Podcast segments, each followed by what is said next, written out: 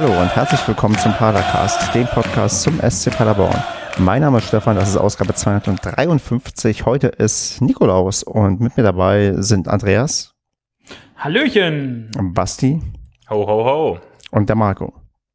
Tralalala.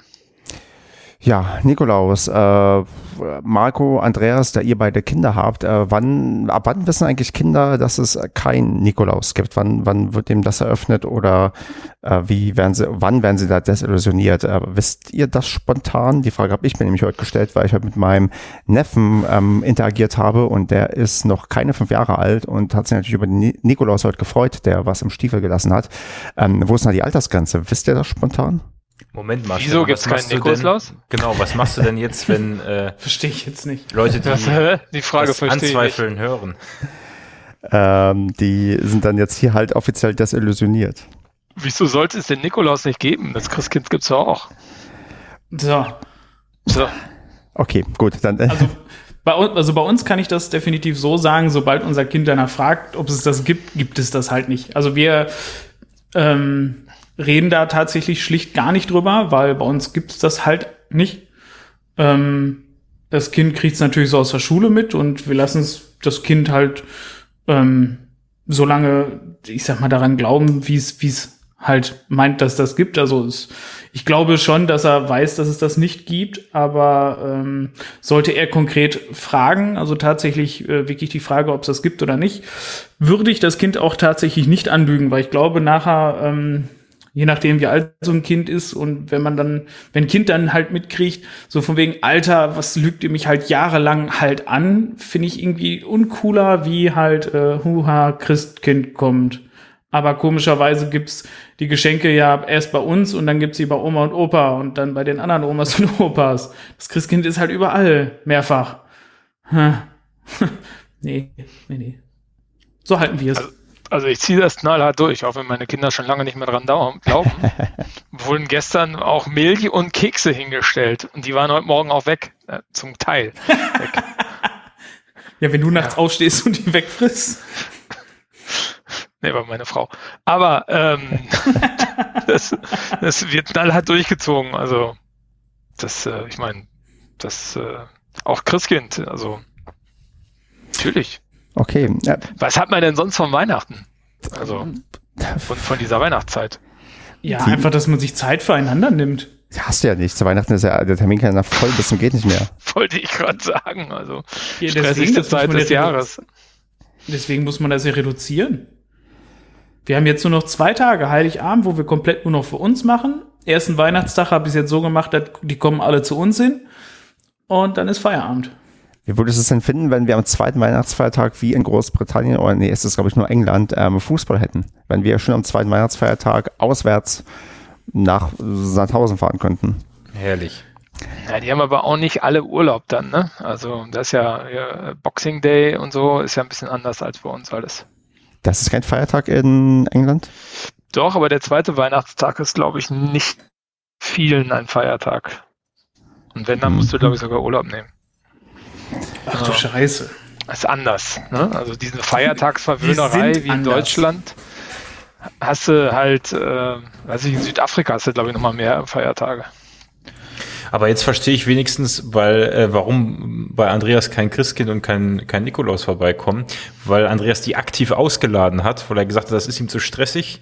Äh, Weihnachten ist besinnliche Zeit, da sollen nicht so viele Leute hier rumtanzen und deswegen kommt bitte nicht bei uns vorbei. Das ergibt jetzt auch Sinn. Ne? Basti, du hast mich verstanden. Das ja. anders kann ich nicht sagen. Aber habt ihr denn, den, also jetzt ohne Kinder, Basti und äh, Stefan, habt ihr denn den Stiefel rausgestellt? Nein. Gab's doch nichts? Also Moment, Entschuldigung, erstmal Basti. Du auch nicht? Äh, nee, ich hab, äh, bin aber heute noch äh, schnell in äh, Edeka gefahren, weil ich das ganz vergessen hatte und dann habe ich dann noch zwei äh, Weihnachtsmänner äh, da gekauft und dann in, bei meiner Freundin platziert. Aber das war äh, eher so, weil ich festgestellt habe, oh, irgendwas sollte man schon holen. Siehst du, und ich ähm, gestehe, ich habe ähm, gar nichts gemacht. Ich habe zwar daran gedacht, aber dachte, nee, das lasse ich aus, weil ich habe mir dieses Jahr zum ersten Mal die Mühe gemacht, einen selbstbefüllten Adventskalender äh, fertigzustellen. Und ähm, diese, diesen Aufwand, den ich da betrieben habe im Vergleich zu dem sonst ähm, anfallenden Aufwand, wenn man einfach nur einen Kalender kauft. Den lasse ich mir anrechnen und ähm, schenke erst wieder zu, ja, zu den Weihnachtsfeiertagen was. Mhm. Das habe ich früher regelmäßig gemacht, na egal. Echt? Hast du das für die Kinder gemacht? Äh, Nicht nur für die Kinder, auch für meine Freundin damals, also jetzt Frau. Echt? Ja, ich habe das jetzt einmal gemacht und äh, das Ding ist ja, also meine Befürchtung ist, damit setzt sich jetzt so eine, so eine Messlatte und das muss jetzt ähm, immer gemacht werden. Aber mal gucken, Ja, wie. richtig. Das ist wie doch die Gefahr, oder nicht? Ja, also Ja. bei uns ist es tatsächlich äh, so halbwegs abwechselnd. Also mal der, mal eine, mal der andere und dann sind ja schon wieder zwei Jahre ins Land und äh, ich muss sagen, das macht eigentlich auch sehr viel Spaß, weil man äh, sich erst denkt, oh, was soll mir da alles einfallen und dann äh, hat man irgendwann die Ideen und freut sich im Nachhinein, dass man die Ideen hatte und das ist auch schön, ein schönes Gefühl für einen selbst. Das stimmt. Immer noch besser als irgendwie so ein Adventskalender von irgendeinem Sextoy-Versand. Hallo? Wo ist da das Problem? Aber Das geht mir so auf den Nerven in der Vorweihnachtszeit oder das ist ja noch vor, vor der Vorweihnachtszeit, diese Werbung für diese Adventskalender aus den äh, Sextoy-Versanden. Also Von Eis.de. das muss unwahrscheinlich gut laufen, das Zeug. Ja, vermute ich. Ja, ist vielleicht auch ein einfach. Also, dafür nicht so viel Werbung machen. genau, also das wahrscheinlich wird es einfach gut funktionieren und die kriegen da vielleicht damit ähm, leichter die Leute auch regelmäßig auf ihren Shop halt ähm, gelotst, weil ähm, das ja, hat sich wahrscheinlich herausgestellt hat als sehr, sehr effektives Werbemittel. Vielleicht sollten wir auch mal einen Paracast Adventskalender herausbringen mit, ach, ich, mit, Biersorten.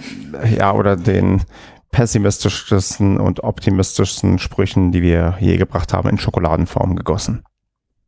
Ich habe einen Adventskalender tatsächlich. Ähm, der hat zwei Seiten, also da gibt's quasi für jeden Tag zwei Kläppchen.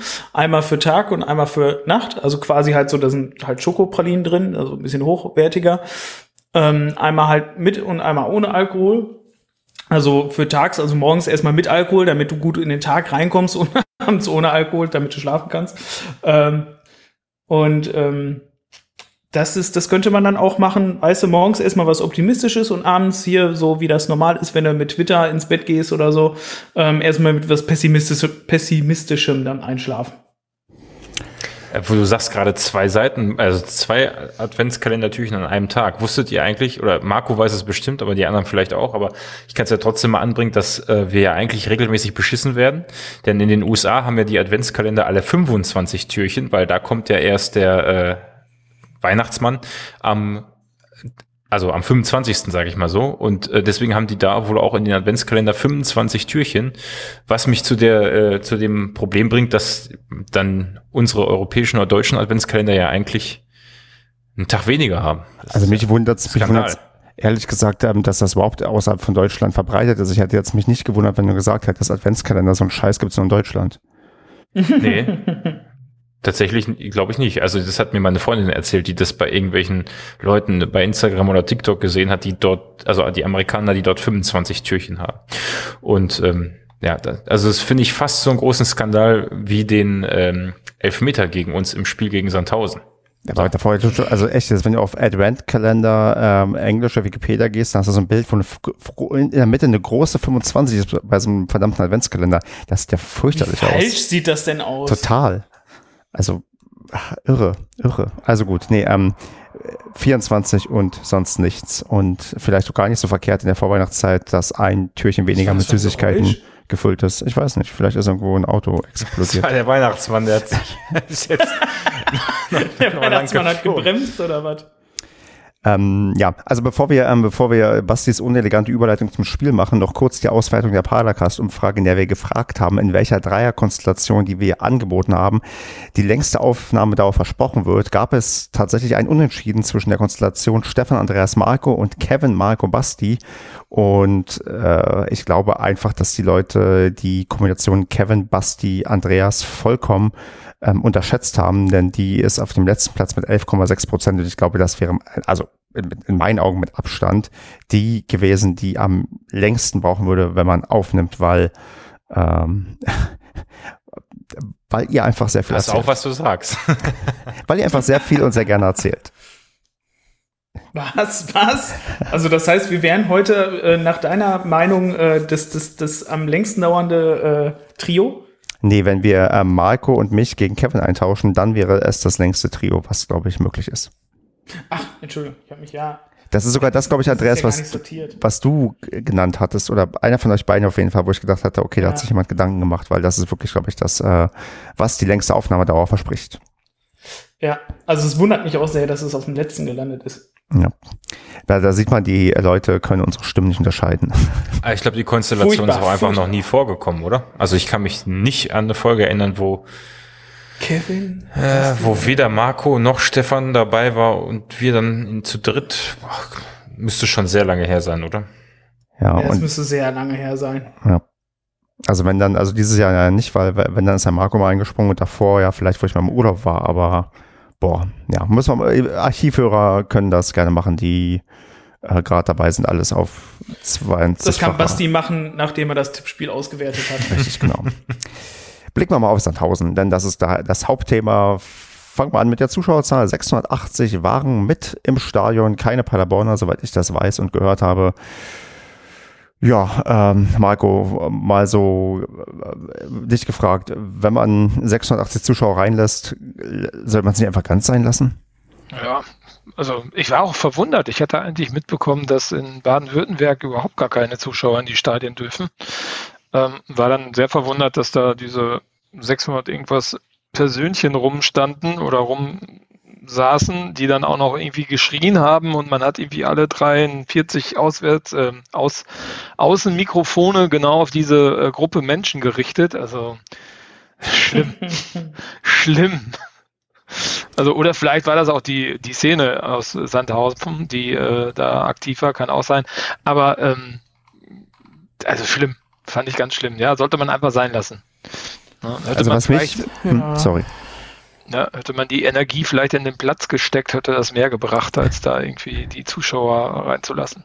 Ja, der Platz hat Furchtbar, gleich noch ein ganz, oder? ganz eigenes ähm, Segment, aber was mich interessieren würde, und das können wir vielleicht die ihr oder die, die Hörerinnen und Hörer bestätigen, warum es 680 Zuschauer sind, ähm, weil ich las irgendwo 750 und würde mal unterstellen, die 70 waren da wäre das Auswärtskontingent gewesen, was wir nicht abrufen wollten, durften, konnten und deswegen kam nur 680 heraus, weil ich las, irgendwo in Baden-Württemberg wollte man eigentlich auf 750 begrenzen. Weiß da jemand mehr, warum es dann irgendwie nur diese 680 sind oder kauft ihr einfach meine Begründung, die ich gerade äh, mir zusammengedichtet habe? Ja, passt doch gut. Okay. Falls jemand mehr weiß oder äh, nicht so faul ist wie ich und einen Artikel raussuchen kann dazu, dann äh, gerne bei Twitter drunter kommentieren.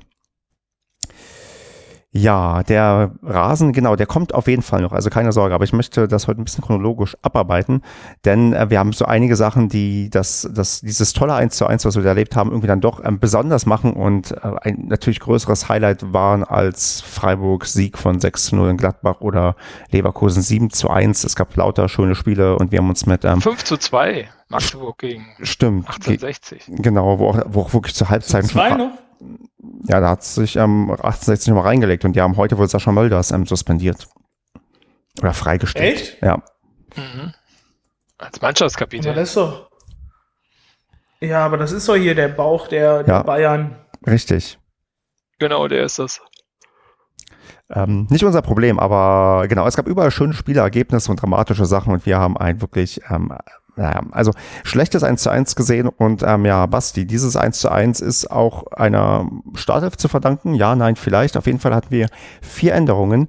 Korea, Melem, Kuni und Owusu sind ähm, gestartet und haben letztes Mal nicht in der Startelf gestanden. Wie, also einige haben, also man könnte fast so ironisch schreiben, so, so eine Aufstellung machst du eigentlich nur, wenn du kurz davor bist, als Trainer entlassen zu werden. Ähm, zumindest wenn es schlecht läuft, würdest du sagen, okay, da fehlt eigentlich noch, das, noch dass der Torhüter, Torhüter ausgewechselt wird. Basti, wie hast du denn diese, diese Startelf interpretiert? Äh, also was hast du erwartet, was hast du gedacht und wer hat dir am meisten Angst gemacht in der Startelf? Also gefreut habe ich mich tatsächlich, um damit anzufangen, dass ähm, Kuni gespielt hat äh, weil ich den, sag ich mal, ja, als platte Ersatz will ich jetzt nicht sagen, aber schon als Spieler gesehen habe, der auf jeden Fall äh, sehr stabil ist, äh, robust und ich glaube auch am Ball das eine oder andere kann, was er ja im Spiel auch teilweise äh, zeigen konnte.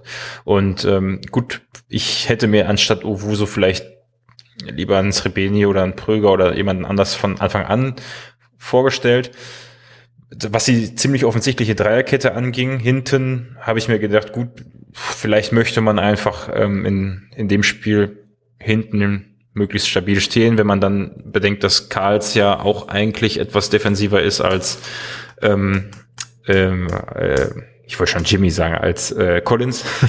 ähm, von daher ähm, konnte ich das nachvollziehen. Melem, ja. Also wirklich erstaunt war ich halt wirklich, dass weder Pröger noch Srebeni spielt. Ähm, ja, ansonsten ja, muss das Spiel halt anders ausrichten, wenn, wenn dein, dein Stürmer vorne nicht da ist, auf den das ganze Spiel sich sonst in den letzten Wochen so, so auf den sich das ganze Spiel konzentriert hat. Also ich war, ich habe gedacht, ich lasse mich mal überraschen. Ich war jetzt weder positiv noch negativ eingenommen von der Aufstellung. Also ich war da gar nicht so überrascht von, muss ich ganz ehrlich sagen. Also, dass Pröger und Srebeni nicht gespielt haben, kann ich total verstehen. Das hat man auch gesehen, als sie näher reingekommen sind, warum das so ist. Ähm, also ich bin, habe fast fest damit gerechnet, dass Uwusu spielt. Dass Kuni an seiner Seite steht, hat mich schon ein bisschen gewundert. Ähm, ich fand das sogar eigentlich positiv. Aber Srebeni und Pröger ist meiner Meinung nach so zwei Kandidaten, die jetzt nicht mehr so zwingend in die Startelf gehören. Srebeni, ja, okay, da gebe ich dir recht. Äh, aber Pröger war ja gerade bei den Einwechslungen äh, in den letzten, im, im Heimspiel war das, glaube ich, äh, wo er doch richtig äh, das Spiel belebt hat und äh, mit vollem Einsatz reingegangen ist. Ich weiß jetzt nicht, bei welchem Heimspiel das war. Aber ich meine, das letzte Beim oder vorletzte. Beim letzten. Beim ja. letzten war das. Also ich fand, ja, stimmt. Also äh, klar, es ist quirlig und hat sich da reingeworfen, es hat aber nicht zwingend das rausgemacht. Also fand ich hat nicht. Hat Elfmeter rausgeholt. Was? Beim Heimspiel hat er den Elfmeter rausgeholt zum Ach so, das Ding, ja, aber weiß ich nicht, aus dem Spiel so, raus, ja. finde ich, kommt da nicht viel. Also kann ich total nachvollziehen. Und vor allen Dingen brauchst du den nicht gegen Große spielen lassen. Ne? Das hast du in Hannover Ja, gesehen, richtig, als er ja. von Anfang an äh, gespielt hat. Und äh, Sandhausen ist meiner Meinung nach, wenn die eins haben, sind das große Menschen in ihrer Mannschaft. Ähm, äh, von daher äh, macht das ganz wenig Sinn. Also ich glaube, Fröger, ich meine, Fröger ist auch 29, ne? wenn du dir das mal anguckst, der ist auch nicht mehr so schnell wie früher. So dieser, als er mal bei uns angefangen hat, dieser schnelle Flitzer ist der auch nicht mehr. Also das hast du gegen Sandhausen, finde ich, total gut gesehen. Also ein paar Mal ist der im Laufduell äh, einfach ausgestochen worden. Also ich finde, das ist jetzt nicht mehr so der, der Pröger von vor drei Jahren. Du bist aber auch was negativ.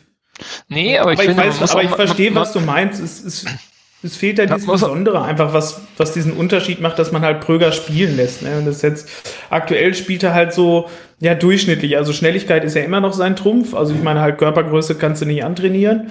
Ähm, aber ja, ist richtig, halt Torgefahr, beziehungsweise halt Tore ist jetzt halt auch nicht seins. Also ich hätte ihn aber auf halt- jeden Fall eher als Owusu gesehen, aber du hast schon recht. Die Idee war wahrscheinlich gegen ziemlich große und robuste Sandhäuser, äh, Sandhaufen, ähm, da ähm, mit, mit, dass Owusu da mal seine Körpergröße und Stärke ausspielen kann. Das war wahrscheinlich der Plan, ja. Ja, genau. Und mit Kuni hast du ja eigentlich auch einen schnellen Mann, ne? Also der ist ja nochmal schnell dabei und äh, Wuso kann eigentlich die Bälle ganz gut festmachen, ne? Also wenn er die dann auch im richtigen Moment mal weiterspielt. Ähm, also fand ich ganz gut. Mich hat es viel mehr überrascht, dass Korea ähm, in der Startelf war, ja. der dann auch noch so stabil gespielt hat. Das ist so. Also irgendwie sonst, äh, was man jetzt so in letzter Zeit dann auch so von Thala mal gesehen hat, ähm, wo einfach so dieser eine richtige brutale Fehler im Spiel ist. Ähm, das hatte Korea ja sonst auch. Ich fand, der hat das extrem souverän durchgespielt. Also ich meine, klar, mit Ruhm bekleckert haben sie sich nachher alle nicht, aber äh, ich finde, der hat, der hat seinen Job da ordentlich gemacht. Ja, also ich hatte nicht Angst, wenn der Ball auf ihn zugekommen ist, dass das jetzt irgendwie in die Buchs geht zwischendurch. Mag vielleicht auch am Gegner liegen, aber ähm, nee, aber der wei- weiß ja jetzt schon, schon ein, zwei Mal reingekommen. Und ich fand, das war immer recht stabil, was der da gebracht hat. Das ist so. Oh. Ja, Der es ist, fährt. ich meine, ich, mein, ich weiß jetzt nicht, ob wir ähm, chronologisch starten wollten. Das Spiel hat ja eigentlich äh, auch ziemlich positiv begonnen. Also ich meine, aber nach den ersten fünf Minuten hatte man ja eher den Eindruck, entspanntes 3-4-0. Gut, jetzt mag der eine oder andere sagen wieder, man, das ist überheblich, wenn man davon ausgeht, dass der SCP Sandhausen so hoch schlägt. Aber ich meine, so ein frühes 1 zu 0 und auch eine ganz gute Leistung. Und du hast auch gesehen, gerade fand ich Kuni und Uwuso, die wollen richtig als, als Ersatzstürmer, sage ich mal, für, für Michel und Platte. Ähm, das war ja, also ich war sehr positiv gestimmt nach den ersten fünf Minuten. Ich bin nicht in das Spiel gegangen und habe gedacht, wir gewinnen ja, das 5-0, ja. sondern ich habe gedacht, das kann echt ein Schweinekampf werden. Aber die ersten fünf Minuten habe ich gedacht, cool, ähm, cooler Schwung, den wir da mit reinbringen.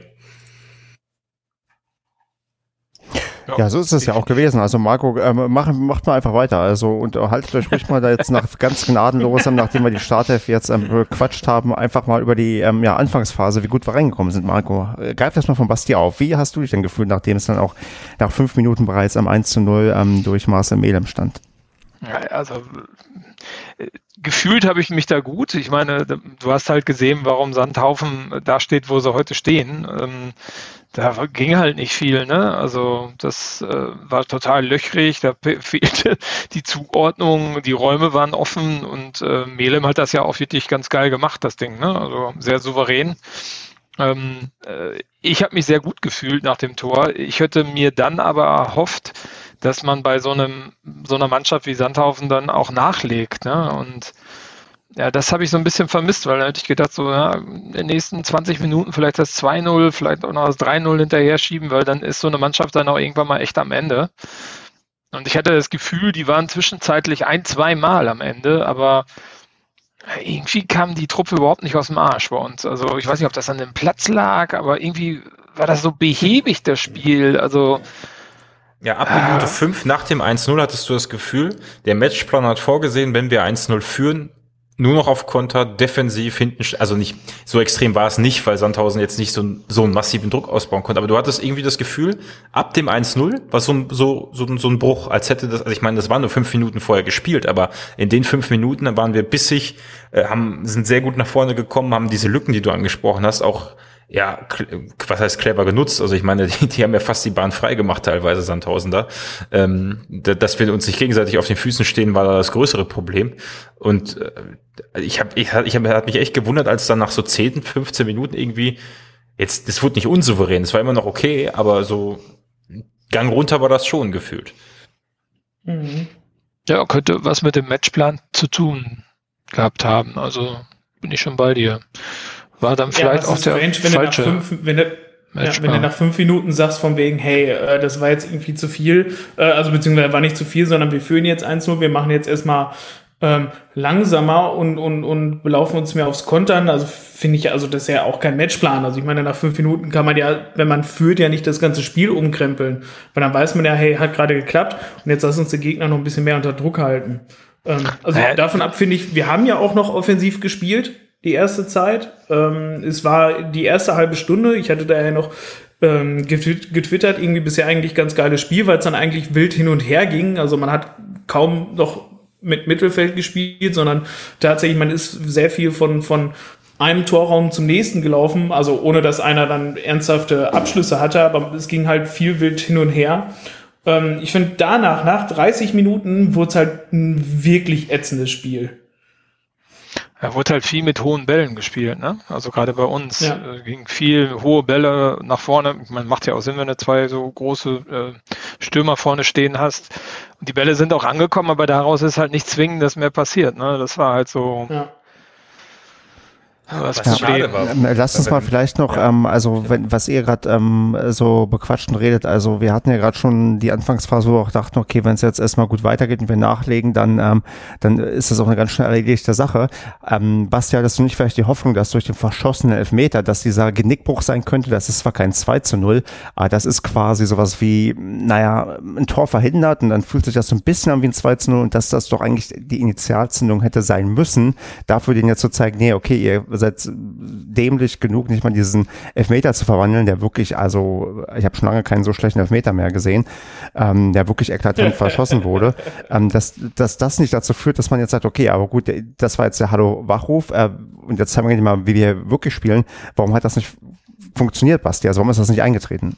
Ja, äh, genau das frage ich mich auch. Also, aber ich sehe es nicht. Also, ja klar, wenn du einen Elfmeter hältst, ist das natürlich jetzt erstmal eine, eine Motivation dann, aber in, also eigentlich genau wie du es gesagt hast, ich weiß es nicht. Ich kann es ja nicht sagen. Es müsste eigentlich ja die Warnung sein, okay, das kann sich auch ganz schnell durch ein eine blöde Schiedsrichterentscheidung, die man geben kann, aber nicht muss, äh, kann sich das Spiel ganz schnell mal drehen. Ne? Und man hat ja dann Spoiler ganz am Ende gesehen, dass man das ja fast noch verlieren kann in zwei Minuten. Also das muss ja jedem bewusst sein und ist ja auch jedem bewusst, dass so eine 1-0-Führung jetzt nicht irgendwie ja, gut ist, 85 Minuten über die Zeit zu retten. Also und dann noch mit dem Elfmeter. Also spätestens da hätte, hätte ich eigentlich gedacht, jetzt geht erst recht was nach vorne. Aber ich kann es dir nicht erklären. Ja, der dritten Elfmeter habe ich schon fast wieder vergessen. Also den hat man hätte Hut auch, glaube ich, mit dem Fuß stoppen können, das Ding. Also, ja. ja gut, also, aber ich habe es vorhin in der Zusammenfassung gehört, ähm, wenn Hut in die falsche Richtung springt, wäre auch der Ball drin gewesen. Oh, ja, das ist ja eine äh, fachmännische Aussage. ja. Das äh, mag wohl so sein, ja. Ja, aber äh, und da siehst du, auch das müsste ja eigentlich nochmal so ein, so ein Sandhaufen nochmal, so das Rückgrat nochmal brechen. Ähm, ja, ja. ja. Und, und die, ich meine, da müssten die ja zu, total zusammensacken, aber irgendwie ist alles zusammengesackt ab dem Punkt, ne? Ja, es ist leider so. Also habe ich auch gedacht, so wenn wir jetzt das 2-0 schießen, dann fallen die komplett auseinander. Dann könnte es mal endlich wieder was mit meinem 4 werden. Aber nee, also stattdessen, wir haben nicht mehr ernsthaft versucht, ein Tor zu erzielen. Ähm, ja, Sandhaufen, ja, steht halt aus den Gründen hinten in der Tabelle, weil sie so spielen, wie sie gegen uns auch gespielt haben. Und ja, ja, ist bis zum Ende halt spannend geblieben, ne? Und ähm, Wobei ich in der ersten Hälfte noch tiefenentspannt war, weil ich irgendwie damit gerechnet habe, dass wir, dass wir mal ein 2-0 machen. Also ich erinnere mich jetzt zum Beispiel noch an die Szene, wo äh, Kuni dann ähm, den Ball noch ganz geil abgelaufen hat am gegnerischen, an der gegnerischen Grundlinie und dann den leider ins Ausgelegt hat, aber wo du gesehen hast, okay, der ist körperlich robust, der kann auch theoretisch einen Ball führen, da ein bisschen zu weit vorgelegt, aber das war jetzt nicht so ein Verstolperer wie von Dörfler später in der zweiten Hälfte, wo, wo man, wo er sich wirklich zwei, drei Mal den Ball ja viel zu weit vorgelegt hat, sondern ich hatte da das mhm. Gefühl, okay, cool, lass mal sehen, was die, die jetzt auf dem Platz sind, noch können ähm, ein bisschen gewundert hat es mich schon, dass der Kommentator von dem Spiel auf Sky die beiden ja so in den Himmel gelobt hat. Er hat ja alle fünf Minuten gesagt, auch die beiden ersetzen den Michel so super. Äh, ja, so, ja, gut ja. Fand, so gut fand ich die Leistung jetzt auch nicht, weil gut, es ist, ist auch nicht viel Zwingendes mehr bei rumgekommen. Aber nichtsdestotrotz hatte ich eher das Gefühl, wir machen schon noch das zweite Tor, auch wenn es nicht, auch wenn es, also das ist, bringt so ein bisschen diese, die, das macht das Ganze so schwer zu erklären, warum das 2-0 nicht gefallen ist. Also irgendwie, Sandhausen hat ja wirklich nichts, nichts Zwingendes hinbekommen. Also ich kann mich an richtig gefährliche Szenen nicht erinnern. Ein paar Mal haben wir den Ball nicht aus dem Strafraum bekommen, aber irgendwie hat es immer noch das Gefühl, irgendein Van der Werf, Korea oder Hünemeyer haut sich da hinten noch rein und haut ihn dann weg, wenn es richtig brenzlig wurde. Ja. Wobei an den Torschüssen äh, gemessen, also ich glaube, Sandhaufen hatte 15, wir glaube ich äh, sieben oder neun oder sowas. Ähm, ich glaube, in der zweiten Halbzeit ist ja sozusagen gar nichts mehr aufs Tor gekommen von beiden Seiten, also bis zum Schluss fast. Ähm, also eigentlich gefühlt müsste äh, Sandhaufen so auch in der ersten Halbzeit mehr Abschlüsse gehabt haben als wir. Aber keine guten. Also ich glaube, das waren irgendwelche cooler Bälle, die Hut mit, also an zwei, an zwei erinnere ich mich zumindest, wo Hut die doch sehr leicht aufnehmen konnte. Also richtig gute Abschlüsse haben die da nicht hinbekommen. Aber ja, das ist so ein bisschen vielleicht dieses Symbol dafür, dass wir dann doch irgendwie nach dem 1-0 so ein bisschen einfach Sachen auch schleifen lassen. Ne? Ja, ja, man fühlte sich vielleicht irgendwie alle zu sicher. Ne? Also vielleicht haben da einfach alle gesessen und von wegen, ja, wir machen schon noch das zweite Ding. Also wir haben das Ding ja irgendwie gefühlt im Griff und äh, lass mal nicht überpacen. Wir machen gleich schon das zweite und dann ist der Drops gelutscht irgendwie. So, so, so vom Gefühl her. Ja, so geht's dann halt leider nur mit einem ja, 0 zu 1 in die ähm, Halbzeitpause und da würde ich ähm, jetzt so, so langsam dann auf die zweite Halbzeit blicken wollen und dann den Rasen thematisieren, der ja wirklich ich weiß nicht, ob man jetzt irgendwie den, den Greenkeepern Vorwürfe machen kann, weil es hat echt geschüttet da. Also es war jetzt kein angenehmes Fußballwetter. Auch man hat's ja, man sieht es ja auch an den Spielern, die dann wirklich dann äh, wie begossene Pudel klatschnass sind und man denkt, okay, das Trikot, das ähm, würde jetzt nicht draußen hinhängen, hinhängen, um es zu trocknen, weil es halt so heftig regnet. Ähm, wie, also ich habe ja nie wirklich Fußball gespielt. Ähm, Marco, du, glaube ich, unter uns allen am, am Ranghöchsten. Äh, wie schwierig ist es denn auf ähm, so, äh, ja, also klatschnassen Boden ähm, zu spielen? Also es wurde ja immer gesagt, es ist schwerer darauf zu laufen und ähm, die Kräfte schwinden und so weiter. Deswegen mal an dich gefragt, Marco, ist das wirklich so? Also merkt man ähm, diesen schweren Rasen auch als, na, wahrscheinlich als Profifußballer, wie ist da deine Einschätzung? Merkt man das so krass und wird so schwer zu spielen oder können wir den Rasen gar nicht ähm, gleich die Schuld geben für den Spielverlauf in der zweiten Halbzeit? Also ich weiß nicht, äh, das liegt halt an dem Rasen, ne? Also das, oder an dem Platz und wie lange es vorher geregnet hat und so weiter und so fort, das weiß ich ja nicht. Aber ich fand auch gar nicht, dass der Platz in der zweiten Halbzeit schon wie eine Katastrophe aussah. Ich fand, der war schon fünf Minuten nach dem Anpfiff, sah der aus, als wäre der also der war ja durchlöchert. Also das, das weiß nicht, ob das so viel mit dem Spiel hier zu tun hatte. Ich glaube, der Ausgangszustand vor Anpfiff war schon, war schon nicht besonders gut. Und ich meine, die spielen ja zweite Liga und das schon seit Jahren. Ähm, also ich würde schon erwarten, dass das ein, ein guter, guter Zweitligarasen ist. Also dass das schon ein Teppich ist. Und ähm, dann hast du eigentlich auch Drainagen darunter, sodass das Wasser da nicht drauf stehen bleibt und relativ schnell abläuft. Klar ist das immer, also für mich, also, also ist immer schwer zu sagen, aber für mich sah der Rasen total tief aus, weil das Spiel war auch so langsam, der Ball hat sich auch teilweise recht komisch bewegt, fand ich. Und ähm, äh, wenn das so, so wirklich war, dann geht das natürlich total in die Beine ne, das Thema. Also da läufst du halt schon, das ist ein Schritt, wenn du einsackst, ist schon anstrengender als ähm, normal. Und also ich habe immer gerne bei Regen gespielt, das ist aber, glaube ich, auch Geschmackssache. Ich glaube, wenn du so viel draußen bist wie ein Profifußballer, dann hast du da nicht so viel Bock drauf, bei Regen zu spielen. Ähm, Vor allem, wir sind mit Sicherheit ein bisschen mehr gelaufen wie du. Äh, ja, klar, das denke ich auch, aber äh, das, äh, äh, ja, also äh, ich habe das immer gerne gemacht, weil man da so geil rutschen kann, aber das ist äh, bei denen vielleicht ein bisschen anders.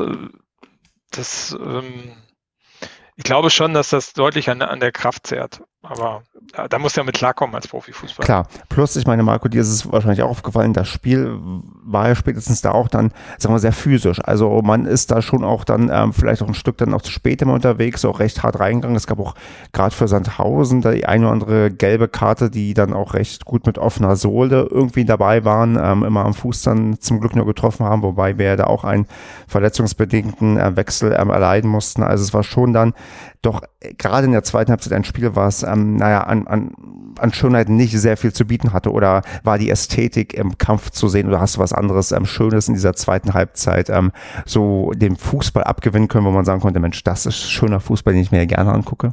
Hm, ja, schönen Fußball habe ich da nicht gesehen. Also ich fand es war eine Vollkatastrophe, weil die zweite Halbzeit war mit so das Grottigste, was ich gesehen habe diese Saison an fußballerischer Leistung. Also aber von beiden Mannschaften.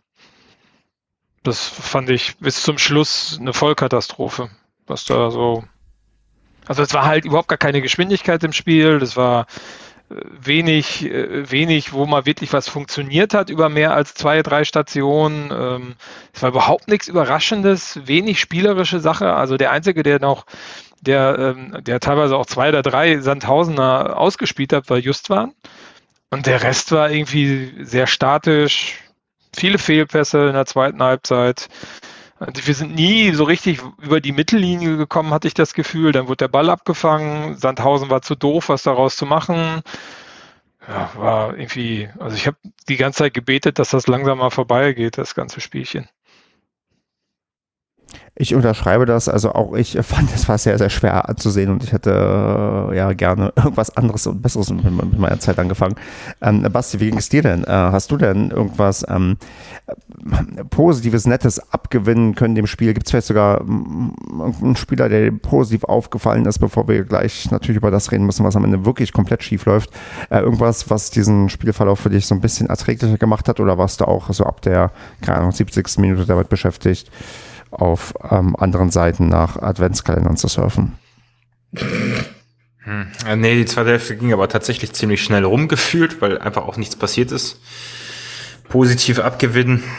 Ja, wie gesagt, also ich fand, bin mittlerweile so ein, ja nicht ein Fan, aber ich, ich würde dem Kuni, also das, das finde ich schon gut, dass er eine Menge Einsatzzeit bekommen hat. Ich würde da gerne noch mehr sehen, vielleicht an der Seite von Michel. Weil welche Optionen sollte man da jetzt noch nutzen? Also ich meine, Uwuso, man könnte auch sagen, Uwuso war vielleicht noch ein Lichtblick, also nicht er selbst jetzt als neuer, also als neuer Impulsgeber, sondern weil er doch zumindest ein paar Pässe dahin bekommen hat, aber da bei ihm fehlt es mir einfach. Der ist so groß, gewinnt trotzdem kaum Kopfballduelle und irgendwie verspringt ihm, verspringen ihm auch einfach unglaublich viele Bälle. Also da würde ich jetzt auch keinen Lichtblick hintersetzen, auch wenn er mir jetzt nicht großartig negativ aufgefallen ist. Ansonsten, ja, das Tor von Medem, aber also ich kann irgendwie da dem, also Hut natürlich, also ein Elfmeter gehalten, ansonsten auch äh, wach gewesen. Aber das sind alles jetzt keine unbekannten Lichtblicke. Also ein Hut war vorher schon die ganze Saison gut. Und ein Kuni, ja, wie gesagt, hat jetzt ja auch, hat jetzt auch nicht da so das 2-0, 3-0 geschossen, sonst wird's anders aussehen. Hat aber auch nicht die Bälle bekommen. Aber Srebeni ist auch noch reingekommen. Ja.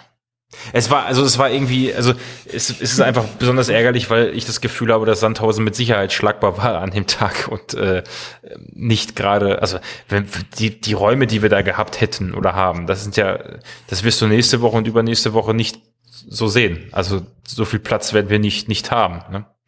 Es hat halt, finde ich, vorne so ein Macher gefehlt, ne?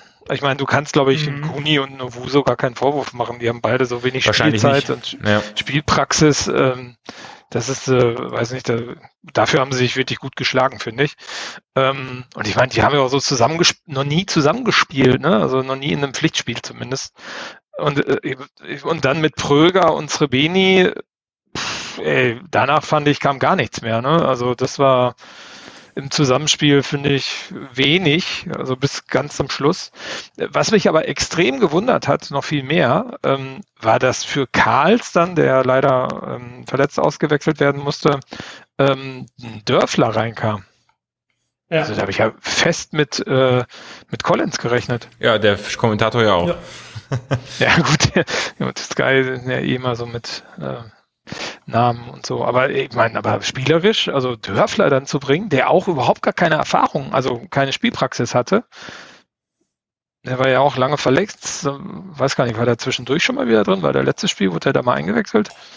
Nee, also ich hatte den komplett vergessen. Also äh, für ja. mich war eigentlich komplett. Dass überhaupt noch mitspielt. Genau, das war, war erst muss ich auch gestehen, das war mir gar nicht mehr klar, dass er überhaupt noch bei unserem Kader ist. Also hätte ich jetzt den Kader auflisten müssen, ähm, Dörfler wäre mir äh, also gar nicht mehr als letztes eingefallen. Und, und kommt der nicht eigentlich über rechts? Eigentlich ja. ja der hat auch rechts hat gespielt da, ne? Er hat gewechselt mit äh, Ja, genau, stimmt, Schuster. der ist auch gewechselt. Schuster, ja, genau. Ja. Und, und der fand ich war, ich meine, das, also es lief viel über seine Seite, aber ich weiß nicht, Basti, du hast, glaube ich, vorhin gesagt, ne? Also ich meine, der hat sich die Bälle ja, also gefühlt andauernd zu weit vorgelegt, dann wurden die, konnte man die locker ablaufen. Und das war ganz große Katastrowski, was der auf der Seite gespielt hat. Die Torchance kurz vor Schuss, die war super. Ja, die würde ich nicht mal, also ganz ehrlich, bei der Torchance, also ich sehe es genau wie Marc, ich hatte ja auch das Gefühl, dass er behäbig wirkte, also reaktionslangsam langsam kann man auch sagen. Äh, wobei ich sagen will, bei der Torchance, ähm, ja, natürlich kann er den reinmachen, wenn er frei vom Torwart steht. Nach einem, ich glaube, Doppelpass mit Srebeni war es, oder wer war das? Ich weiß es gar nicht mehr. Ja, ja Aber, Sabini hat den vorgelegt, glaube ich. Ja, auch. war ein gutes, also das war ja tatsächlich ein gutes Zusammenspiel, er hat es ja selbst eingeleitet und äh, ja. dass ein Verteidiger den an den Pfosten setzt, ist halt einfach Pech. Also ich, Michael hat letztes Heimspiel auch eine äh, Chance vergeben, die er vorher zehnmal im Schlaf gemacht hätte und der ist ein Stürmer. Also das, ja. das, das will ich jetzt gar nicht, ähm, will ich jetzt gar nicht in diese Bewertung mit einfließen lassen. Ich fand ihn einfach sonst sehr schwach. Also gerade diese Szene würde ich jetzt nicht negativ, negativer herausheben wollen als alles andere, weil, wie gesagt, er ist halt jetzt kein, kein also wenn der Srebeni den an Pfosten geschossen hätte, dann hätte ich mich mehr darüber aufgeregt. Ähm, aber ja, das kann halt passieren. War eine gute Chance, war ganz gut rausgespielt. Das war ja eher noch einer der Lichtblicke in dem Spiel, dass wir so eine Chance hatten. Umso ärgerlicher ja. ist es, ich glaube, danach hat das Rebeni auch noch eine, die aber eh abseits war. Umso ärgerlicher ist es halt dann viel mehr, dass wir dann noch das, den Gegentreffer kassieren und auch das Tor war ja zu verteidigen zwei, dreimal schon vorher. Ja, vor allen Dingen, ja, ich meine, ja. die, die haben ja dann All-In gemacht, ne? Also sind ja, glaube ich, noch zwei Stürmer reingekommen, hier Keita Ruel und äh, ich weiß nicht, wer da noch reingekommen ist von denen. Ähm, die Mannschaft also, des Jahres der zweiten Liga von 2005. Ja, ja genau, richtig. ja, genau, richtig, die Nachwuchsmannschaft des Jahres von vor 15 Jahren. Ähm, äh, genau, aber die haben All-In gemacht und ähm, ja, weiß nicht, also dann war es ja hinten offen bis zum geht nicht mehr. Ja, und dann das angeblich so konterstarke Paderborn, ähm, das, äh, nee, gar ja, nichts. Also, hat's, also wenn du da vergleichst, erst, ja, also wenn du da vergleichst, erste Hälfte, wie wir nach vorne marschiert sind, ähm, vor allem die ersten 20 Minuten, ähm, das, das war wenigstens noch so, wir sind mit vier, fünf Spielern in den gegnerischen Strafraum gerannt. Ne? Also das heißt, wir haben die gegnerische Mannschaft dann auch schlicht und ergreifend überlaufen, dass die gar keine Chance mehr hatten, das zu verteidigen. So, und statt dass wir daraus was machen, dass wir das nochmal wieder aufziehen, vor allem in der letzten, äh, letzten Viertelstunde, wo wir wirklich dann unter Druck waren, ähm, haben wir uns da wirklich hinten zurückgezogen, aber dann auch irgendwie mit so vielen Mann so seltsam ungeordnet, weil die halt alle, alle keine Spielpraxis hatten, die da drin waren. Ähm, und weil wir auch nach wie vor noch sehr offensiv ausgerichtet waren, dass wir defensiv halt schlecht gespielt haben. Also es sah genau spiegelverkehrt aus wie die ersten fünf Minuten ähm, Sandhausen. Also das heißt, genauso haben wir uns da auch hingestellt. Wir waren überall mit vielen Leuten oder so, haben es aber überhaupt nicht in den Griff gekriegt. Ich fand es gar nicht so, ich fand, also ich fand das gar nicht, also ich meine, ich, ich fand jetzt, das gar nicht so dramatisch, wie wir verteidigt haben teilweise. Also doch, das wie, ich, wie soll ich es beschreiben? Das Problem war eher, wenn wir den Ball hatten, haben wir ihn nach 2,5 Sekunden wieder verloren und genau. dann halt ja. ein, ein, ein Angriff die haben nach einen dem anderen Ball rollt. nach dem anderen gekriegt, ja. Genau. Und wenn genau. dann permanent ein Angriff rollt von Sandhausen, dann kann halt auch einer mal irgendwo hinfallen, wo einer mal dann im Strafraum den aufs Tor kriegt. Das kann schon passieren. Äh, umso ärgerlicher ist es halt, dass es dass wir es da, ich glaube, der, der Kommentator hat es auch mehrfach erwähnt, äh, die Passquote immer zunehmend, äh, also 71 Prozent hatten wir am Ende. Ähm, oh und Gott. das ist zunehmend schlechter geworden. Ich würde mal behaupten, in der ersten Hälfte war das noch eine deutlich bessere Quote, was bedeutet, dass die Quote in der zweiten Hälfte wirklich unterirdisch gewesen sein muss, damit die dann so weit runtergeht.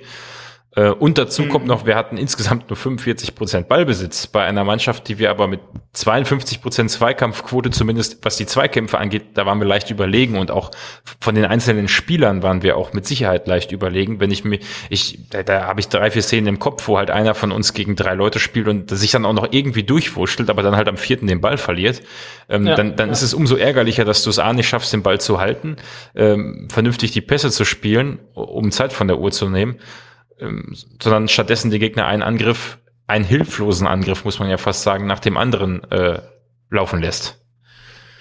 Ja. Das, das zählt mich, also das zählt für mich aber für als äh, auch als Gesamtdefensivaktion, also quasi nicht nur wie wir hinten drin stehen, sondern auch genau was du jetzt gerade angesprochen hast, dass man auch nicht nach vorne geht und dass man das nach vorne dann auch nicht wieder ausspielt, um äh, den Gegner einfach vom Tor wegzuhalten und selber halt auch Chancen zu kriegen. Das meinte ich damit halt auch. man hat halt auf Halten gespielt und das hat nicht so gut geklappt, muss man sagen. Nee. Ja, weiß nicht. Ja. 85 Minuten halten klingt aber auch schon scheiße. ja, das stimmt schon, das stimmt schon. Ich meine, ich wäre mit dem, jetzt kann man sagen, äh, weil, wegen, weil wir den Ausgleich kassiert haben, äh, sind wir jetzt hier so am Meckern. Äh, ich glaube, auch wenn wir das Spiel 1-0 gewonnen hätten und das irgendwie über die Zeit bekommen hätten, hätten wir vielleicht gesagt, gut, dreckiger Punkt muss man mitnehmen.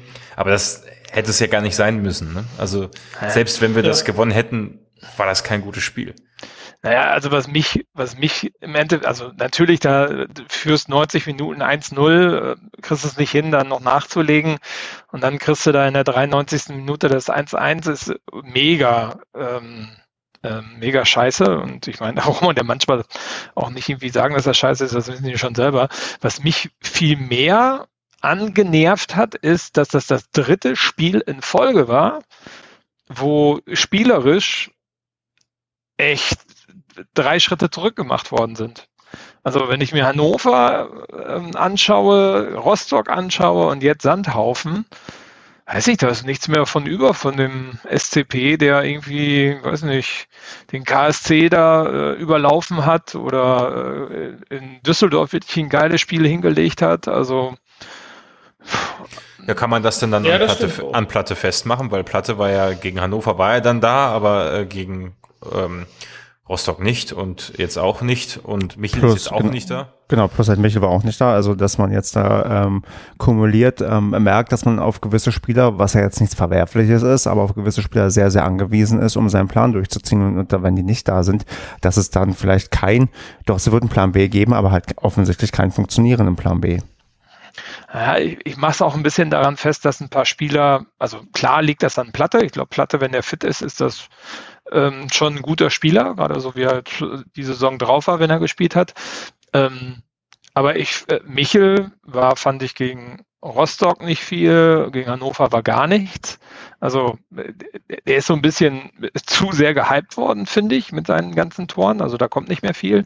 Ein Jalzin, hat extrem abgebaut. Also schon vor Hannover fand ich das äh, nicht mehr gut. Und der war ja mal eine Zeit lang, war der ja echt, echt ganz gut. Und Collins ist auch nicht der Rede wert momentan, muss man ganz ehrlich sagen. Und ähm, ja, weiß ich, also finde ich, finde ich, finde ich schade. Auch ein Justwan. Ich meine, der hat jetzt, fand ich technisch ganz gute Sachen gemacht in Sandhausen, aber äh, ja, irgendwie auch nichts Zwingendes kreiert. Ja, und gegen, weiß ich, gegen, gegen Hansa da ein 1-1 durch so einen Elfmeter kurz vor Schluss. Puh, weiß nicht, da habe ich mich zwar gefreut, aber in Wirklichkeit ist das eigentlich nicht so, nicht so das, wo wir, was wir, was wir bieten könnten. Vor allen Dingen dann zu sagen in der PK, der Quasniok, ja, also wir sollten jetzt mal hier die ganze Hinrunde und das ist ja toll und geil und ungeschlagen auswärts und so. Ja, stimmt, bin ich ganz bei ihm. Hätte ich auch nicht gedacht, dass wir ähm, zum Ende der Hinrunde auf dem äh, vierten Platz stehen. Also ist ja noch nicht ganz vorbei, aber äh, ein, ein Spieltag vor Ende der Hinrunde auf dem ersten Platz stehen. Aber wenn ich mir angucke, vierten Platz, Entschuldigung. Ja. Ähm, aber wenn ich mir angucke, was für Spiele wir gebracht haben und was für eine spielerische Leistung die Mannschaft gebracht hat, ja gut, dann würde ich aber auch erwarten, dass jetzt das wenigstens spielerisch mehr geht. Wenn man das ja, unglücklich hat. Aber es ist ja, ja auch spielerisch einfach nichts, was kommt gerade. Da bin, da bin ich bei dir. Also das ist tatsächlich, wie es unser Ex-Trainer ausgedrückt hat, von wegen, es geht halt nicht so um die Ergebnisse oder wo wir dann am Ende stehen, sondern dass wir uns weiterentwickeln. Ne? Also dass wir das ganze Team weiterentwickeln. Und ja, da bin ich bei dir. Also gerade, wo du das auch wirklich so alles hast Revue passieren lassen, ähm, finde ich tatsächlich auch, dass wir uns spielerisch nicht, nicht ernsthaft weiterentwickelt haben. Also Quasniok hat seine paar guten Sachen wirklich reingebracht. Ne? Also, dass der ganze Kader jetzt durchaus flexibler ist. Wir haben auch wirklich mehrere Möglichkeiten aufzustellen und sowas alles.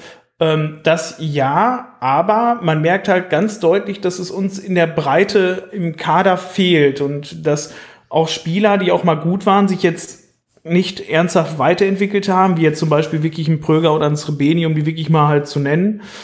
Ähm, dass du dann halt solche hast, hast wie Platte, die wirklich gut eingekauft waren, aber halt Platte ist halt 50 Prozent leider halt verletzt. Das heißt, da brauchst du definitiv halt einen anderen noch davor. Und wenn du dann siehst, ein Owusu ist nicht rangekommen, ein Kuni hat jetzt sein erstes Spiel gemacht. Ähm, ein Justwan ist, finde ich, der hat seine richtig genialen Momente, der kann richtig tolle Aktionen machen, ist aber kein Spielgestalter, finde ich, in dem Sinne. Ähm, da finde ich tatsächlich, ja, es ist in Summe halt die Mannschaft, die jetzt weiter ernsthaft weiter nach vorne gekommen, finde ich, ist jetzt nicht so. Also ich, ich würde da gerne, ja. Mal, mal, mal kurz was zur Breite des Kaders. Also der Kwasniok ähm, betont ja auch immer, ähm, wie breit der Kader ist und wie gut man da aufgestellt ist. Also ich glaube auch von der Vielfalt und von der Qualität, die dort schlummert, ist das auch richtig. Du hast aber nicht die Leute, die du bringen kannst und die total erfahren sind und die sofort da sind. Ne? Siehst, siehst du an Kuni und Owusu. Ja. Äh, ich meine, guck dir den Kuni an. Also, das war sein erstes Zweitligaspiel von Beginn, glaube ich. Ne? Ähm, ja. wie, wie soll der sofort zünden? Ne? Also, schwierig. Und ich finde, das hast du auch in Jonas Karls zum Beispiel. Ich glaube, das habe ich ja vor der Saison schon gesagt, dass ich sehr gespannt bin, wie der sich entwickelt. Und äh, jetzt spielt er ja auch. Und naja, aber auch der muss sich rantasten, Routine finden und so weiter und so fort. Die kannst du zwar bringen, aber das sind jetzt keine gestandenen Zweitligaspieler. Pierre breite Kader. Ich, ich würde mal nochmal die, Pers so. die Perspektive noch, also die, die Historie noch ein bisschen länger aufziehen, wenn man das mit dem letzten Jahr vergleicht.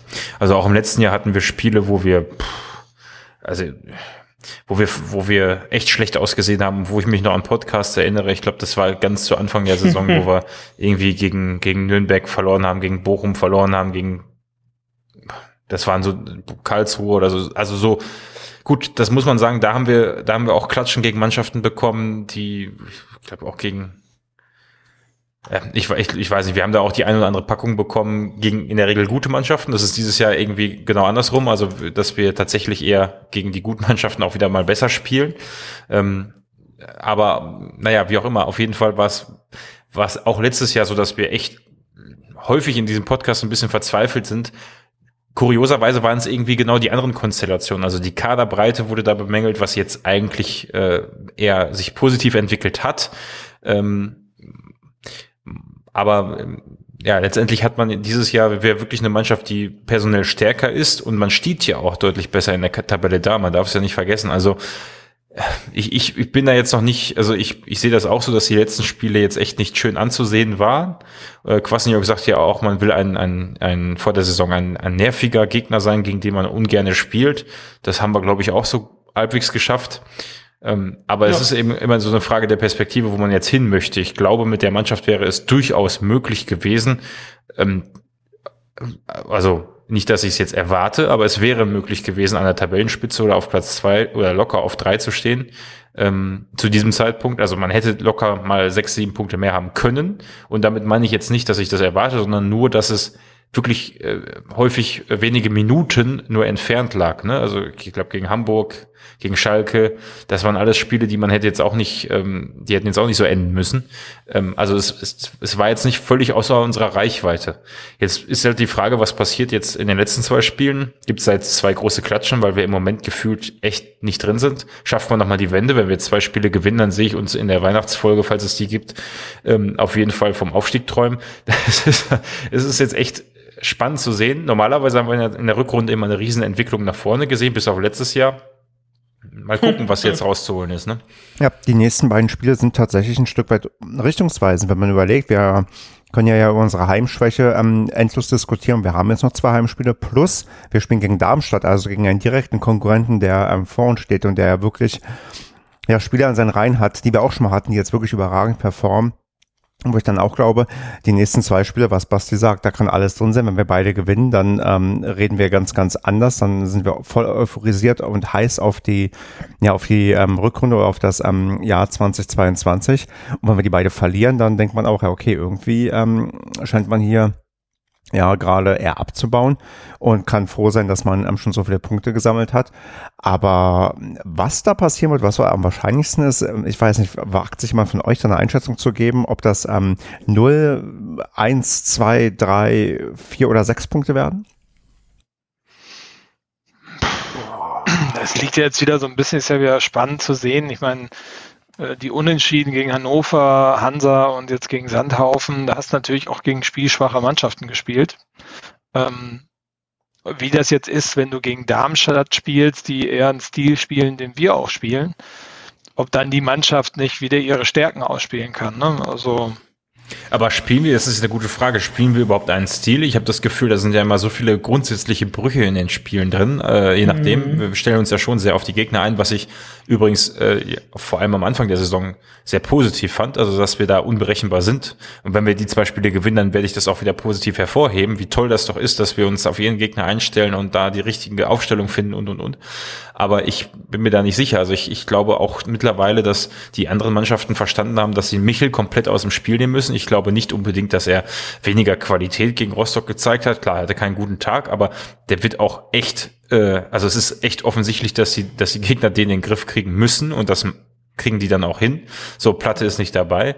Ansonsten hohe Bälle, die wir sonst spielen, finden keine Abnahme in den letzten Spielen. Auch jetzt mit, mit Kuni und Owusu haben, haben sie zwar ein paar Abnehmer gefunden, aber so richtig spielerisch das, den zweiten Ball verwertet haben wir auch nicht. Äh, alle Gegner in den letzten Spielen pressen sehr hoch gegen uns, zumindest in der Anfangsphase. Also gefühlt habe ich, äh, mag das zwar sein, dass wir hinten gar nicht mal so schlecht stehen, also so viele Gegentore haben wir jetzt nicht kassiert, aber gerade was so unser Spiel nach vorne angeht, habe ich das Gefühl, dass sich auch die Mannschaften, die unten drin stehen, schon sehr gut auf uns einstellen konnten. Mhm. Aber wenn du, ja, aber äh, also ähm, ich glaube, wir haben viel äh, Variabilität im Spiel. Ich mhm. glaube aber, naja, du hast ja vorhin gesagt, dass die spieltaktische Entscheidung vielleicht auch so ein bisschen war, dass man sich zurückfallen lassen sollte. Ich glaube auch, dass die Taktik dann einfach gerade nicht mehr zum Gegner passt. Ne? Also jetzt gegen Sandhaufen mhm. fand ich schon in der zweiten Halbzeit interessant. Also da hatte ich das Gefühl, da gab es so nach vorne überhaupt keinen Drang mehr und das war auch, glaube ich, so gewollt, weil ich glaube, sonst würde die Mannschaft auch noch ein bisschen anders spielen. Und man muss halt gucken, dass man diese taktischen Erwägungen dann auch vielleicht so klug wählt, dass es dann auch wirklich zieht. Und wenn du einen Michel aus dem Spiel nimmst, den nimmst du ja nicht mit einem Gegenspieler aus dem Spiel. Also den hast du dann irgendwie gedoppelt oder so. Damit machst du ja wieder Räume auf. Also die, damit kannst du ja auch arbeiten. Das, ja, die muss dann aber wer nutzen können, wenn Platte nicht da ist. Ja, klar, mhm. logisch. Aber ja gut, das ist halt die Aufnahme, Aufgabe von Lukas Kwasniok, da eine Lösung für zu finden. Und hm. da habe ich so ein bisschen das Gefühl, dass das so ein bisschen festgefahren ist. Dass, ähm, ja, also irgendwie fehlt da so ein bisschen. Das ist ganz also kurz, ich jetzt die ganze Z ja, mach du ja, es, mach, mach du es. Ja, mach, du es. Ja, mach du es. ja gut, dann mache ich. ähm, ich habe jetzt die ganze Zeit zugehört und ich ja, es ist irgendwie schwer, das im Moment in Worte zu fassen, was irgendwie so passiert. Ähm, weil die Wunschvorstellung war ja natürlich am Anfang der Saison, egal, wir spielen weiterhin so geilen Offensivfußball ähm, wie unter Baumgart, bloß halt, dass wir auch endlich mal ein bisschen mehr Taktik da reinbringen, dass wir halt nicht immer nur dieselbe Aufstellung, dasselbe Schema machen, sondern auch im Spiel immer ein bisschen variabler werden und alles. Ähm, ich glaube jetzt aber, dass was bei Baumgart halt zu viel war, dass wir quasi halt nur nach vorne gepusht haben, stellen wir uns jetzt ein bisschen zu sehr auf die Gegner ein und vergessen oder, oder lassen nicht mehr erblicken, wo denn unsere eigentlichen Stärken sind. Ähm, weil wenn ich jetzt zum Beispiel drüber nachdenke, was ist, was ist denn jetzt die Stärke von unserem Verein gerade? Also was ist, wo ist der SCP jetzt im Spiel gerade halt richtig stark? Ähm, und das könnte ich jetzt gar nicht mehr so benennen. Also früher war es klar, die Offensive. Ich meine, jetzt stehen wir irgendwie defensiv irgendwie ganz gut, ist jetzt aber, wäre jetzt für mich nicht das Aushängeschild, weil wir dann irgendwie so ganz schräge Fehler machen. Ähm, und unsere Offensive ist irgendwie so ein bisschen zahnlos, ne? Also, weil, denkt die Nummer Michel weg, ähm, dann, dann wäre der, also dann wären wir ganz, ganz, ganz woanders. Weil vorher war es auch so, dass, dass wir ganz viele unterschiedliche Torschützen hatten und jetzt ist halt Michel und ganz lange danach nichts. Ja, das merkst du auch vor allem an den Interviews vom Trainer, finde ich, ohne das jetzt auch wieder negativ auslegen zu wollen. Äh, also weder positiv noch negativ. Unter Baumgart, der hat sich ja, sag ich mal, davor gescheut, auch nur in irgendeiner PK, die sowieso nur 200 Paderborner gucken, äh, auch nur einen Spieler jetzt über den Klee äh, zu loben oder hervorzuheben, sondern er hat ja immer gleich hinterhergeschoben, dass, dass die restliche Mannschaft, dass er die genauso hervorheben möchte und und und. Während ein Kwasniok mhm. äh, seine Frau den Michael anvertrauen würde. ist zwar auch ein cooler Spruch und alles okay, äh, kam, ist, ist ja auch gerechtfertigt bei der Leistung, die er da gebracht hat in der Hinrunde. Aber es ist mhm. schon, schon anders, ne? Ich meine, das will ich ihm auch nicht vorwerfen. Also ich meine, es ist halt ein anderer Typ, ein anderer Trainer-Typ, der hat eine völlig andere Philosophie, finde ich. Also zumindest was so die Herangehensweise angeht. Alles cool. Ja. Also ist jetzt kein, meine ich jetzt nicht negativ. Nur es fällt halt auf, dass es anders ist als unter, unter Baumgart und ähm, ich wollte noch ähm, einwerfen, was, was sehr interessant ist, die zwei Spiele zuvor, da lagen wir, glaube ich, immer zurück. Ähm, lagen wir gegen Hannover, nee, Hannover mhm. war, war ja kein Rückstand, aber gefühlt lagen wir in den letzten Spielen häufig immer zurück und sind dem Rückstand hinterhergelaufen. Jetzt war es mal andersrum und prompt war nicht die erste Halbzeit scheiße, sondern die zweite Hälfte scheiße, äh, wo, wohingegen gegen Hannover und Rostock es Kwasniok ja ganz gut geschafft hat, die Mannschaft in der Halbzeit so umzustellen, dass du gedacht hast in der zweiten Hälfte, so, jetzt aber, das sieht doch schon deutlich besser aus. Also vielleicht äh, sind wir auch gar nicht so weit, so weit davon entfernt, wieder gute Spiele zu sehen. Es muss halt nur mal über 90 Minuten klappen. Ne? Ja. Klar, kannst du auch so sagen, dass die Mannschaft sich immer noch weiterentwickeln muss und da viele junge Spieler auch drin sind, die ja, vielleicht noch den einen oder anderen Schritt äh, gehen muss. Ne? Ich meine, das hatte der Kommentator auch gesagt, das war mir so gar nicht bewusst, dass ich glaube, ähm, alle Elfmeter von Van der Werf verursacht worden sind in dieser Saison. ja, alle also, drei Stück. Ja, also da siehst du ja auch, dass ähm, ähm, es ist ein, es ist ein guter Spieler, ne? also steht außer Frage. Da siehst du auch, dass da vielleicht auch die Erfahrung fehlt und auch ein Justwan spielt ja seit das zweite Jahr in der zweiten Liga. Schuster das erste Jahr, Schallenberg ist auch noch jung und dann mit der Kapitänsbürde dabei. Also du hast halt viele Wobei Leute, das aber auch gut macht. Äh, muss man klar, ja auch sagen. natürlich, also das ist gar keine Kritik. Man muss ja auch mal ein bisschen Auch ein was Positives mal Schuster, einstreuen. Schuster spielt, spielt Granaten stark, also ich glaube nicht, dass der lange bei uns bleibt. Ähm, und auch doch nicht Justwan so spielt negativ. gut. Das ist doch nicht Immer negativ, dass er für spielt, den, hä, bleiben alle nicht lange bei uns. Bäh, bäh, bäh, bäh, naja, das ist doch nicht negativ, dass er für den, Gott. dass er für den Spieler ist das doch total positiv. Das gehört halt zu dem Ja, Geschäft weiß ich dazu. nicht. Es ist, es ist ja nicht immer nur positiv, wenn man sagt so von wegen, hey, der ist so gut, der ist bald weg. Das ist doch, das, finde ich halt eine sehr negative Anschauung. Sag doch einfach mal, einfach nur, der ist gut. Nicht immer so dieses Negative damit rein. Das ist einfach mal ein bisschen was Positives mehr reinbringen, mal ein bisschen Positivity reinbringen. Genau, aber für mich ist es ja nicht negativ, Andreas. Das habe ich ja jetzt mehrfach gesagt. Ist aber so. Ja, wir müssen es nicht in dem, in dem kleinen kleinen verlieren. Also, ähm, ja, Marco, wolltest du noch ähm, deinen Punkt zu Ende bringen? Oder? Äh, Andreas hat mich jetzt voll rausgebracht. Aber ähm, vielleicht muss sich die Mannschaft auch noch entwickeln. Also ich glaube, das wollte ich nur sagen. Äh, Aber lass uns jetzt, ich, ich bin mal gespannt, was jetzt passiert, wie die Reaktion auch der Mannschaft ist, weil ich glaube, die Mannschaft ist mit den drei Unentschieden jetzt auch nicht zufrieden. Äh, Ob wir jetzt ungeschlagen sind, auswärts oder nicht, da kannst du ja auch nichts verkaufen. Äh, Vierter Platz ist geil, steht außer Frage. Dass man mal Kacke spielt, kann auch vorkommen. Ähm, Ich bin immer gespannt, was jetzt so in den letzten beiden Spielen, die ja schon wichtig sind, weil jetzt spielt's wieder gegen Tabellennachbarn. Ähm, Mhm.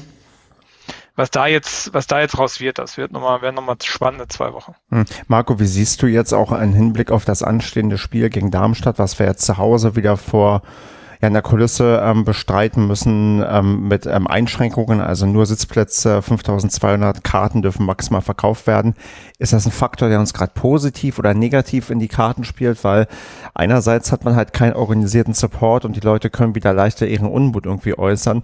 Andererseits hast du auch so, sagen wir mal, ein bisschen mehr die Simulation eines Auswärtsspiels, weil es halt kein Heimspiel ist und wir uns ja eigentlich auswärts wohler fühlen. Also ähm, wie, also wird es einen Einfluss haben auf das ähm, kommende Spiel ein oder kann es diesen negativen oder positiven Einfluss haben oder ist das ähm, komplett äh, unklar und du hast da keine Meinung zu?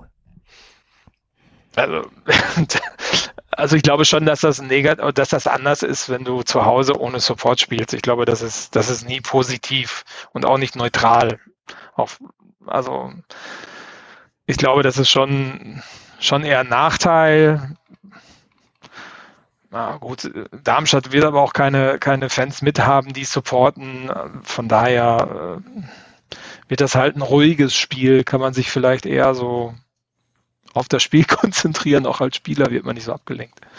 Ja, aber du weißt ja, wie das, wie, du weißt ja, wie das ähm, Publikum ist auf der, auf, auf den Sitzplätzen. Da wird ja dann, wenn dann ähm, das dritte Mal hinten rumgespielt wird und ähm, der Pass ein bisschen knapper war, schon geraunt und ähm, Ja, wenn es dann das wird zur, aber auch auf der Südtribüne.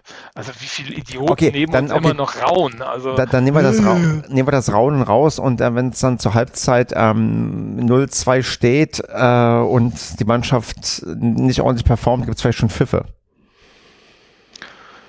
Ja gut, ist dann so, ne? Gehört auch zum Fußball dazu. Also man, Besteht, also besteht die Gefahr, Marco? Und was meinst du, wenn wir von Tietz zwei eingeschränkt bekommen in der ersten Halbzeit, dass es dann Pfiffe gibt? naja, da liegt ja immer daran, wie du spielst. Ne? Also wenn du auseinanderfällst und nur noch kurze spielst, dann äh, kann ich mir auch vorstellen, dass es Pfiffe gibt von irgendwelchen Leuten. Wenn du gut mitspielst, glaube ich, glaube ich nicht. Also weiß ich nicht.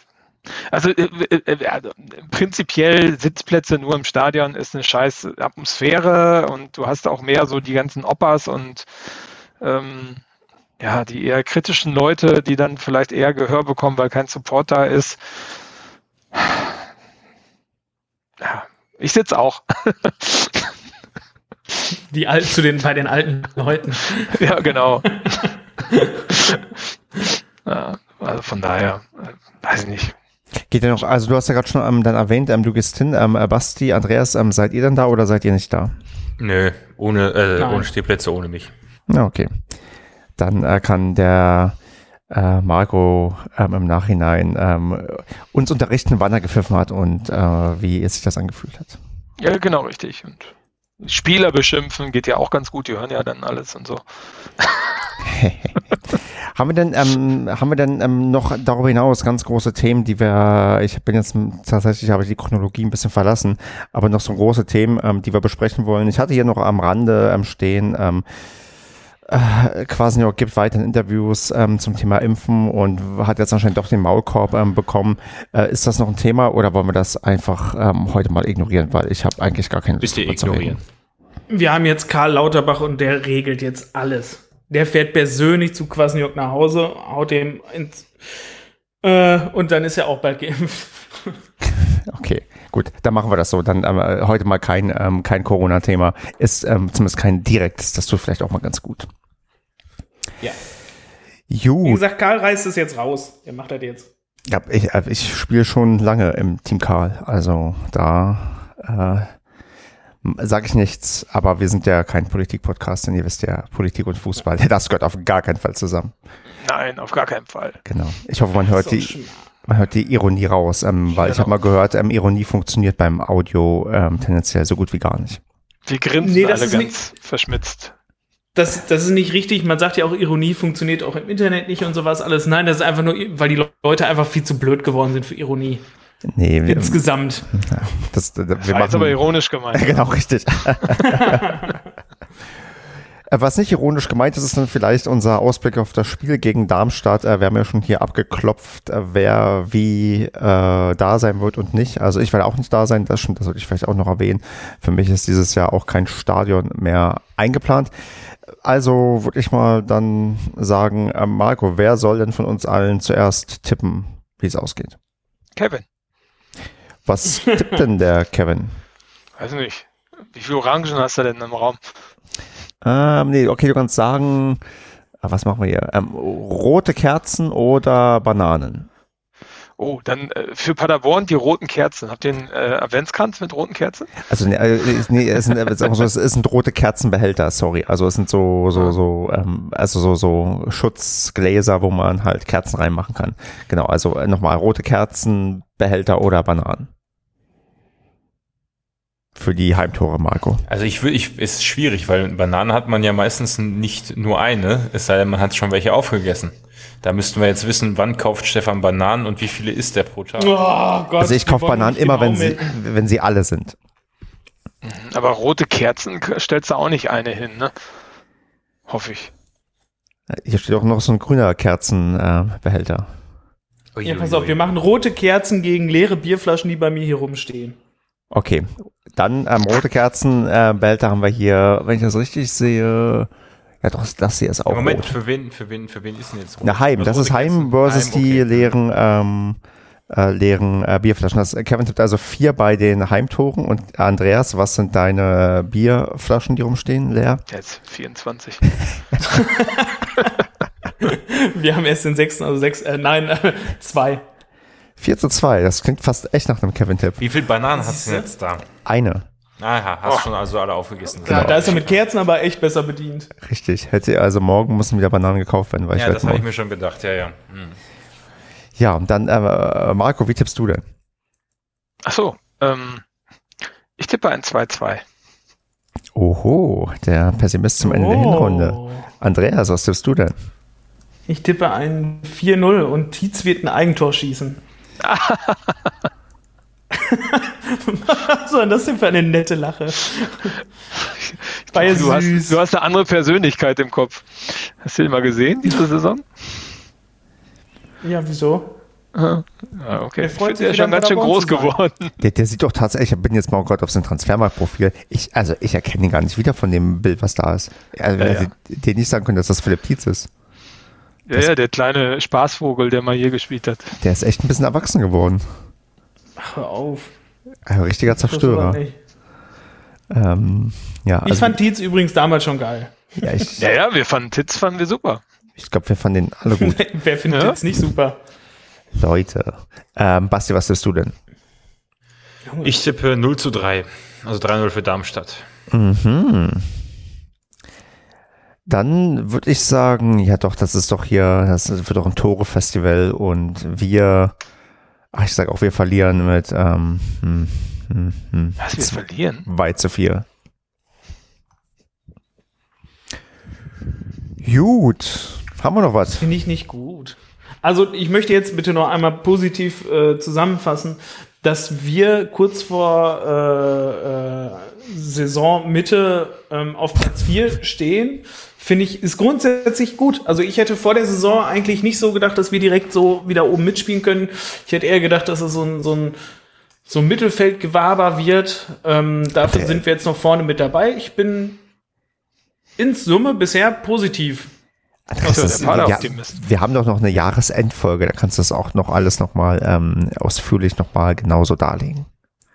Ja, ich will ja noch einmal ein bisschen zurechtrücken, weißt du, ich finde, dass das ganze Klang heute ein bisschen ähm, negativ mitschwingen. Und ich wollte jetzt einfach noch mal ein bisschen so, hey, zack, weiße Darmstadt weggeflext, äh, Heinheim weggeflext.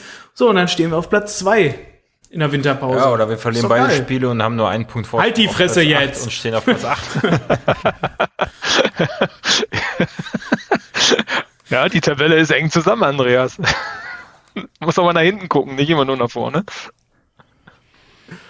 Vorwärts immer, rückwärts nimmer. So. In diesem Sinne würde ich sagen, haben wir eine entspannte Woche und äh, analysieren dann nächste Woche fundiert unser Spiel gegen Darmstadt. Ja, bis dahin eine gute Zeit und bis zum nächsten Mal. Ciao. Ja. Haut rein.